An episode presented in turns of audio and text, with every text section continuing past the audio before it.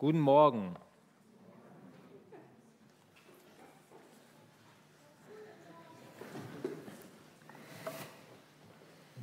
Viele von uns kennen bestimmt das Gefühl, man hat ein Ziel und will das unbedingt erreichen. Und dieses Ziel könnte ja gut sein für dich selbst oder für deinen Mitmenschen. Oder es könnte auch weiterhelfen. Aber am Ende klappt es nicht aus irgendwelchen Gründen. Du wolltest das Ziel unbedingt erreichen und irgendwelche Hindernisse haben dich aus dem Konzept gebracht oder sogar zum Aufgeben. Vielleicht sind es zeitliche Gründe gewesen, wegen der Arbeit oder Familie, vielleicht aber auch finanzielle Probleme. Vielleicht aber auch ein Rückschlag, dass ein Familienmitglied oder ein Freund verstorben sind. Vielleicht lief es einfach nicht nach Plan und du hast einfach keinen Bock mehr, dieses Ziel mehr zu erreichen. Und sagst, ich pfeife drauf, macht eh keinen Sinn. Ich gebe einfach auf. Und ich bin froh, dass Paulus in diesem Kapitel der Bibel geschrieben hat oder ein Kapitel über dieses Problem geschrieben hat, weil es mir Hoffnung gibt, dass dieser große Christ auch zu kämpfen hatte, den Willen Gottes zu tun, aber immer wieder gefallen ist. Und heute möchte ich mit euch den Bibeltext aus Römer 7 betrachten. Könnt ihr gerne ausschlagen, Römer 7.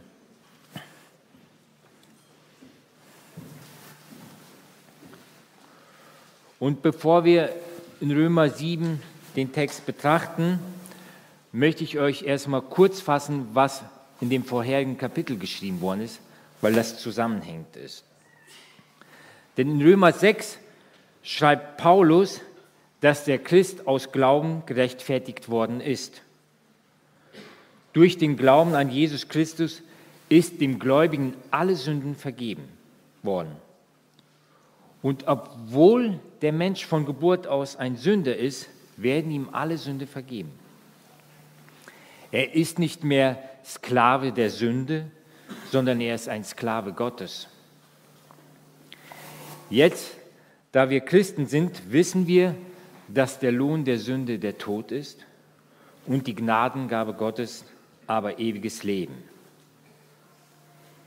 Jetzt möchten wir als Christen wie Jesus Christus heilig, das heißt abgesondert leben und nicht mehr unseren Willen tun, sondern den Willen Gottes. Und am Kapitel 7 beschreibt Paulus die Herausforderung eines jeden Christen. Im Geist will man den Willen Gottes tun, aber das Fleisch ist schwach und macht sein eigenes Ding.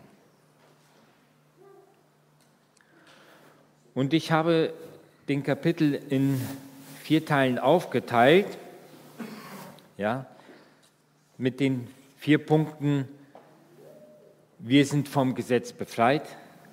Der zweite Punkt, Klarstellung des Gesetzes. Der dritte Punkt, Kampf zwischen Gut und Böse. Und der vierte Punkt, wir sind total abhängig von der Gnade. Und ich möchte zuerst in Römer 7 die ersten sechs Verse vorlesen. Also Römer 7, Verse 1 bis 6. Oder wisst ihr nicht, Brüder, denn ich rede zu denen, die das Gesetz kennen, dass das Gesetz über den Menschen herrscht, solange er lebt. Denn die verheiratete Frau ist durchs Gesetz an den Mann gebunden, solange er lebt. Wenn aber der Mann gestorben ist, so ist sie losgemacht von dem Gesetz des Mannes. So wird sie nun, während der Mann lebt, eine Ehebrecherin genannt, wenn sie eines anderen Mannes wird. Wenn aber der Mann gestorben ist, ist sie frei vom Gesetz, so dass sie keine Ehebrecherin ist, wenn sie eines anderen Mannes wird. So seid auch ihr, meine Brüder, dem Gesetz getötet worden durch den Leib des Christus, um eines anderen zu werden, des aus den Toten auferweckten, damit wir Gott Frucht bringen.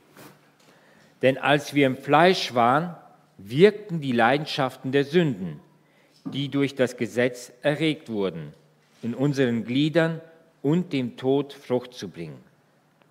Jetzt aber sind wir von dem Gesetz losgemacht, da wir dem gestorben sind, woran wir, worin wir festgehalten wurden, so dass wir in dem Neuen des Geistes dienen und nicht in den Alten des Buchstabens.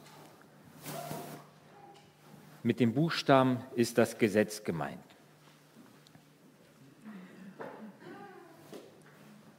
Paulus schreibt hier ganz klar, das Gesetz kann einem Gläubigen nicht mehr verdammen. Er überführt Ungläubige und Gläubige von Sünde. Es kann ein Sünder aber nicht von der Sünde befreien. Und die Gläubige, die in der Kraft des Geistes wandeln, können das Gesetz erfüllen, schreibt auch später in Kapitel 8.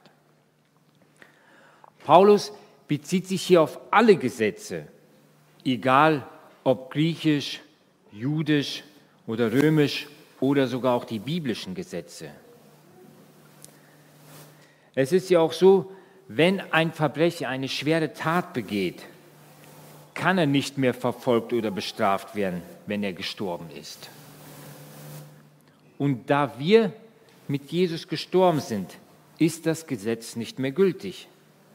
Das hat Paulus schon in Kapitel 6, Vers 14 geschrieben.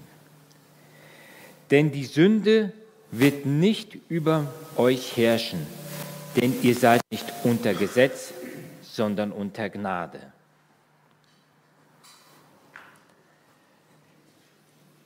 In den Versen 2 und 3 macht es Paulus in einem Beispiel deutlich. Wenn die Frau während der Ehe mit einem anderen Mann in eine Beziehung eingeht, so hat sie das Gesetz der Ehe gebrochen. Und so ist das auch bei uns Christen vor unserer Umkehr zu Gott gewesen. Wir taten nicht in Gottes Willen, sondern lebten nach unseren eigenen Wünschen und Bedürfnissen. Wir lebten im Ehebruch.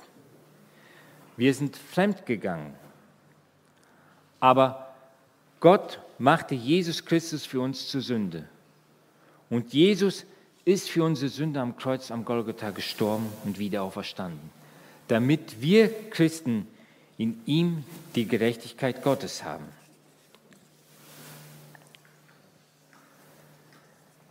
Der Tod Christi verwandelte die Feindschaft Gottes gegen die Menschen in Gerechtigkeit und tiefen Frieden mit einem gerechten Gott.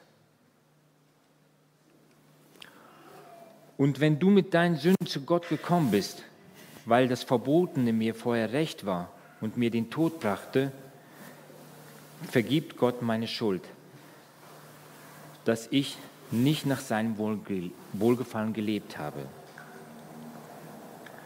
So hat Gott uns durch den Glauben gerechtfertigt.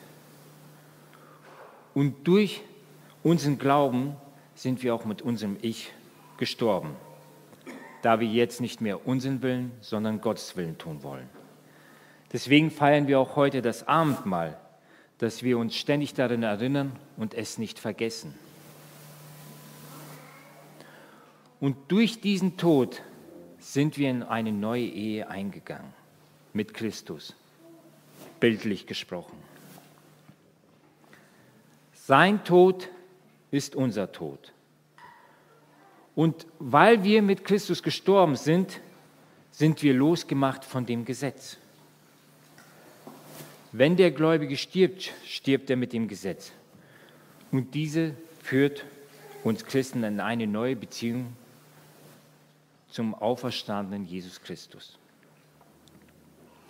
Und die neue Beziehung befruchtet uns, ein neues Leben zu führen in Christus. Jetzt ist unser Anspruch, es nicht nur von außen zu tun, sondern wir haben auch die Befähigung, es auch von innen mit dem Heiligen Geist Gottes Willen zu tun, das war vorher nicht möglich.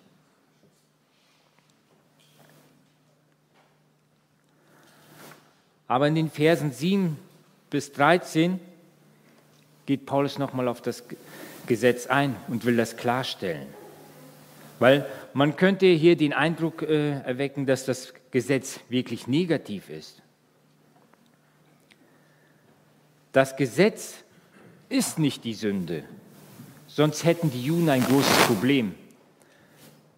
Weil das Alte Testament ist voller Gesetze und Anordnungen für das Volk Israel. Und dies wurde auch von Gott vorgegeben. Das Gesetz Gottes, äh, das Gesetz ist Gottes Anspruch, weil Gott heilig ist.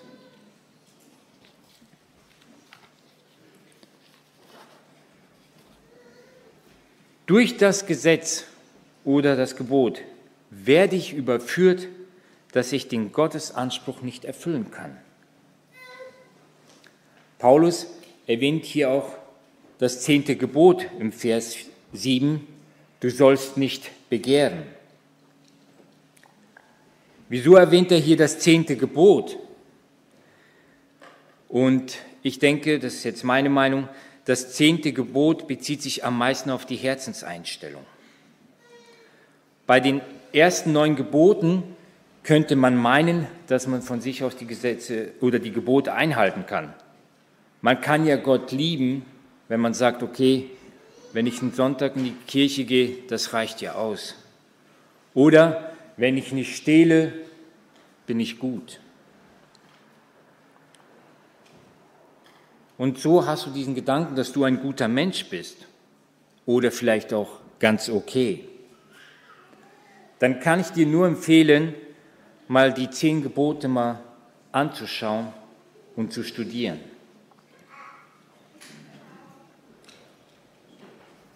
Im Vers 8 bestätigt er es, durch die Gebote wurde jeder meiner Begierden ausgelöst, die Gebote Gottes nicht einzuhalten. Diese Auslösung erfolgt aus unserer Basis, die sündige Natur. Das Verbotene ist nicht nur von sich aus attraktiv, sondern weil es verboten ist. Bietet es Gelegenheiten, deinen eigenen Willen vollkommen durchzusetzen. Das Gesetz regt die Sünde zu voller Aktivität an so dass sie den Sünder überwältigt.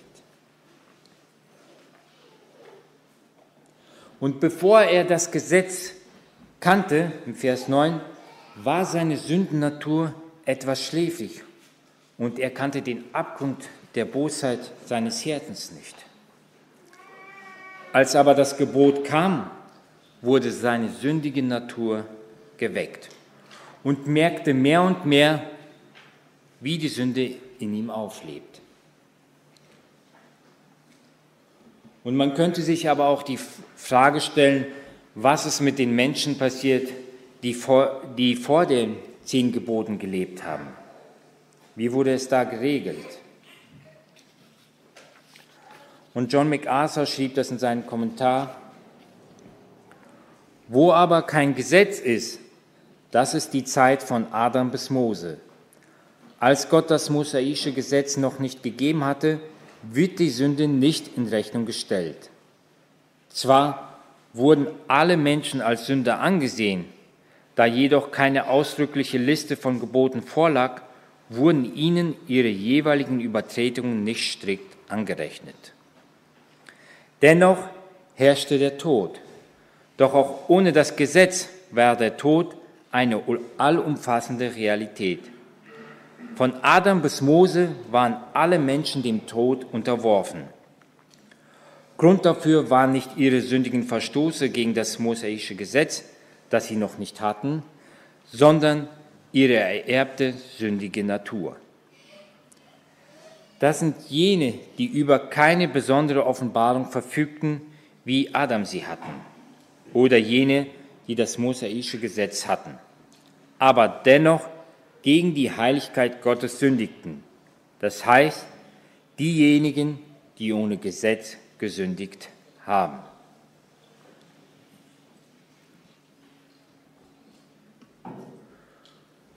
Die Gebote sind da zwischen Gott und Mensch zu regeln, aber nicht herzustellen. Wenn der Mensch die Gebote hält, kann er Segen erfahren. Aber nicht das Gesetz ist das Problem, sondern die Sünde. Wenn einer eine Allergie gegen Nüsse hat, ist nicht die Nuss das Problem, sondern seine Allergie gegen Nüsse. Und wenn du eine Allergie gegen Nüsse hast und sie trotzdem isst, kann die Reaktion führen, dass du stirbst. Und so ist auch der Mensch, wenn er als Sünder Gott begegnet, zum ewigen Tod verurteilt. Und durch das Gesetz hätten wir nie verstanden, dass wir Jesus Christus brauchen. Und wenn du meinst, dein Leben ist okay und du brauchst Gott nicht, kann ich mich noch mal wiederholen. Beschäftige dich mit dem Gesetz oder den Geboten, damit du verstehst, wieso du Christus brauchst. Das Gesetz ist gut, weil es der Maßstab Gottes ist. In Galater 3, 24 heißt es, also ist das Gesetz unser Erzieher auf Christus hingeworden, damit wir aus Glauben gerechtfertigt werden. Es erzieht uns und heißt nicht, dass das Leben als Christ keine Herausforderungen hat. Wir haben zwar verstanden, dass wir sündig sind und dass wir aus Gnaden durch den Glauben gerechtfertigt worden sind. Aber trotzdem haben wir Christen zu kämpfen.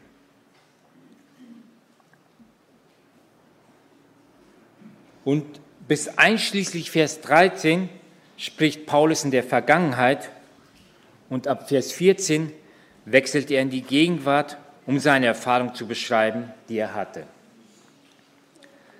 seitdem er wiedergeboren ist.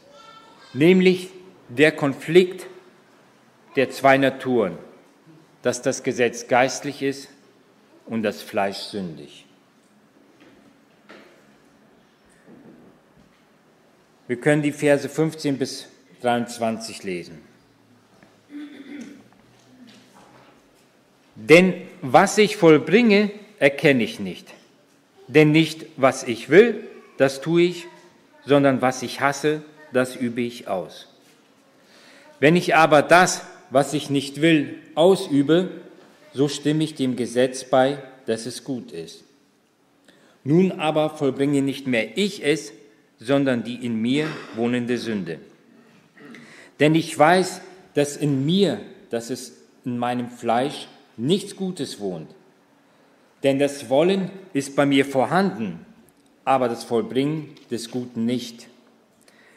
Denn das Gute, das ich will, übe ich nicht aus, sondern das Böse, das ich nicht will, das tue ich. Wenn ich aber das, was ich nicht will, ausübe, so vollbringe nicht mehr ich es, sondern die in mir wohnende Sünde.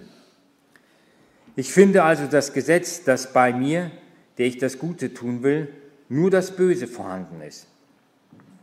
Denn ich habe nach dem inneren Menschen wohlgefallen am Gesetz Gottes. Aber ich sehe eines, ein anderes Gesetz in meinen Gliedern, das dem Gesetz meines Sinnes widerstreitet und mich in Gefangenschaft bringt unter das Gesetz der Sünde, das in meinen Gliedern ist.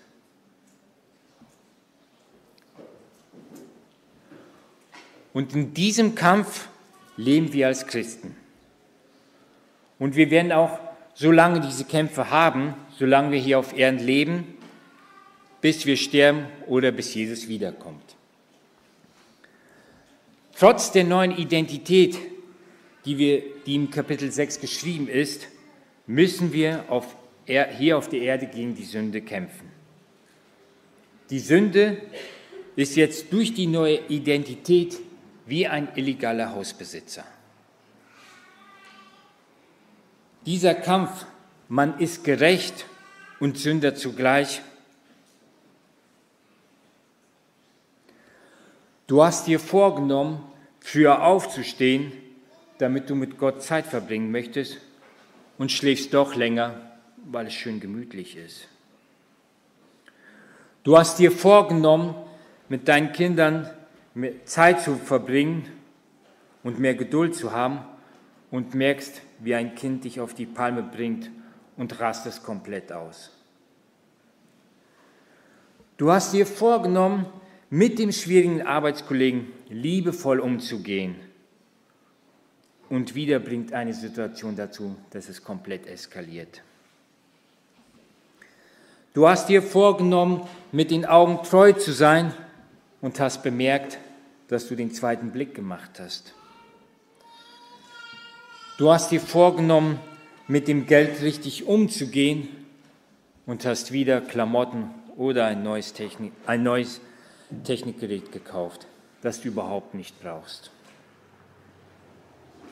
Du hast dir vorgenommen, Gott zu gefallen und hast festgestellt, wie du vor anderen Menschen sagtest, wie gut du wieder bist, damit die Menschen beeindruckt sind. Und nachher merkst du, wie es dich fertig macht und dass du so niedergeschlagen bist. Du hast dir vorgenommen, die Abende sinnvoll zu nutzen und merkst dabei, dass du die nächste Serie reinziehst. Du hast dir vorgenommen, über andere nicht schlecht zu reden, um im nächsten Moment ertappst du, wie du voll über den ablästerst. Und du hast festgestellt, dass du als Familienvater deine Familien leiten solltest, das Wort weitergeben sollst und merkst, dass du passiv geworden bist und ziehst dich zurück, weil du leiten solltest. Du hast dir vorgenommen, in deiner Einsamkeit von dir wegzuschauen und auf die Nöten der anderen zu blicken und erwischt dich nach einigen Tagen, dass du nur in Selbstmitleid gehst baden, um Gott anzuklagen. Wie wahr sind die Worte, der Geist ist willig, aber das Fleisch ist schwach. Und ich kenne das Leben und bin oft traurig über mich, über mich selbst oder über mein Herz. Manchmal kann es wirklich ein Verzweifeln. Manchmal sind es Lektionen, man hat gedacht, es vor ein paar Jahren gelernt zu haben oder es sich beigebracht zu haben und man fällt wieder rein. Phasen bringen in Verzweiflung. Und in diesem Kampf erleben wir alles. Paulus hat es auch erlebt. Du und ich sind kein Ausnahmefall. Wenn dir Gedanken kommen, dass du ein schlechter Christ bist oder gar kein Christ bist, ist die Tatsache, dass du ein Christ bist, weil du kämpfst. Der Kampf ist das christliche Kennzeichen eines Lebens. Wenn wir nicht wiedergeboren sind, dann haben wir nicht diese zwei Seiten. Dann sündigen wir fahrplanmäßig. Aber weil wir wollen Gottes Willen tun, versagen, so merken wir, dass der Geist Gottes wirkt. Jemand sagte mal, wer gegen den Strom schwimmt, merkt, dass die Kraft des Widerstandes gibt. Wer aber mit dem Strom schwimmt, der weiß gar nicht, dass diese Kraft gibt. Wenn du als Christ lebst, wirst du erfahren, unser Leben ist ein Kampf. Manchmal stärker, manchmal schwächer. Wir sind aber berufen, diesen Kampf zu kämpfen. Und ich will dich motivieren, gib nicht diesen Kampf auf. Aber ich will es auch nicht nur ganz positiv dastehen lassen. Es ist auch wichtig, traurig zu sein über sein eigenes Versagen. Und dies führt zur Erkenntnis und den letzten Punkt der Predigt. In den Versen 24 und 25 steht, ich elender Mensch, wer wird mich retten von diesem, Leib, von diesem Leibe des Todes? Ich danke Gott durch Jesus Christus, unserem Herrn, also diene ich nun selbst mit dem Sinn, dem Gesetz Gottes, mit dem Fleisch, aber dem Gesetz der Sünde. Ein lauer Christ merkt nicht, dass er elend ist. Er ist völlig zufrieden mit sich selbst und denkt, es läuft bei mir. Und in den Versen 24 und 25 merken wir ein, das Kennzeichen eines reifen Christen, der länger mit dem Herrn Jesus Christus lebt, der das Evangelium mehr verstanden hat, der Christus mehr erkannt hat, dass er zum Ergebnis kommt, ich bin elendig, der Anspruch ist mir zu hoch, ich schaffe es nicht, denn in mir ist nichts Gutes.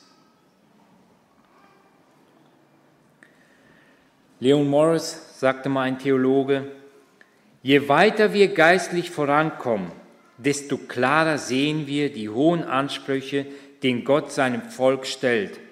Und deshalb klagen wir das Ausmaß unserer Unzulänglichkeiten. Es ist so, ob wir näher dem Licht kommen und sehen, wie schmutzig wir sind.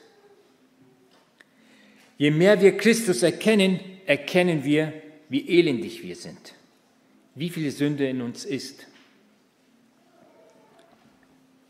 Und manchmal denkt man, wenn wir unsere paar Hauptsünden bekämpft haben, sind wir schon fast nahe perfekt. Ne? Aber dann öffnet Gott die nächste Baustelle in deinem Leben, an der er arbeiten möchte.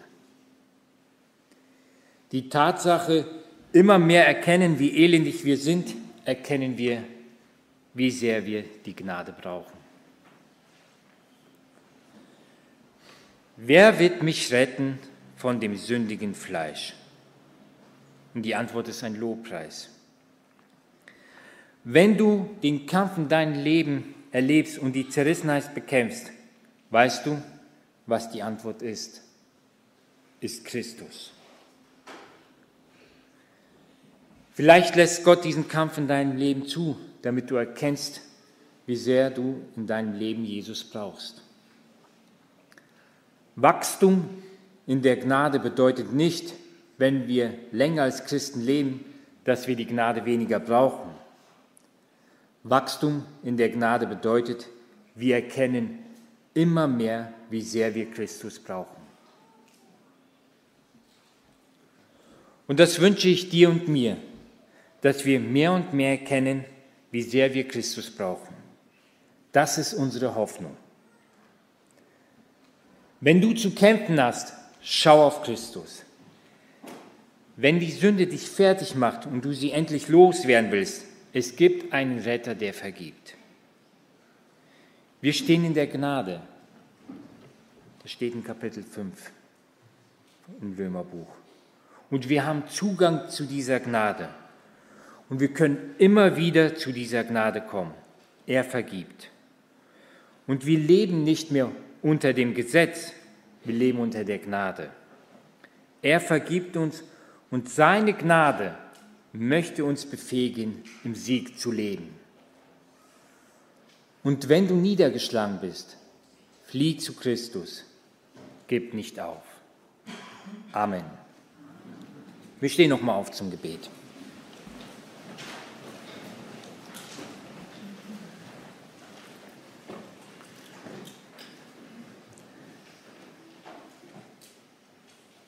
Herr, ich will dich loben, preisen und danken, dass du so gnädig bist, dass du deinen eingeborenen Sohn Jesus Christus auf die Erde gesandt hast, damit er für meine Sünden gestorben ist und wieder auferstanden. Danke, Herr, dass du mich aus dem Dreck herausgezogen hast und dass ich durch den Glauben gerechtfertigt bin. Vielen Dank für diese Gnade und Herr, du siehst diesen elenden Kampf, den wir hier auf Erden haben und zwischen Gut und Böse. Und schenk Gnade, dass wir in diesen Kämpfen immer auf dich blicken oder ich auf dich blicke, weil du uns den Sieg herbeiführen wirst, weil du größer und stärker bist als die Sünde. Schenk uns auch Gnade jetzt im Nachsinn, auch bei der Vorbereitung des Abendmahl. Amen.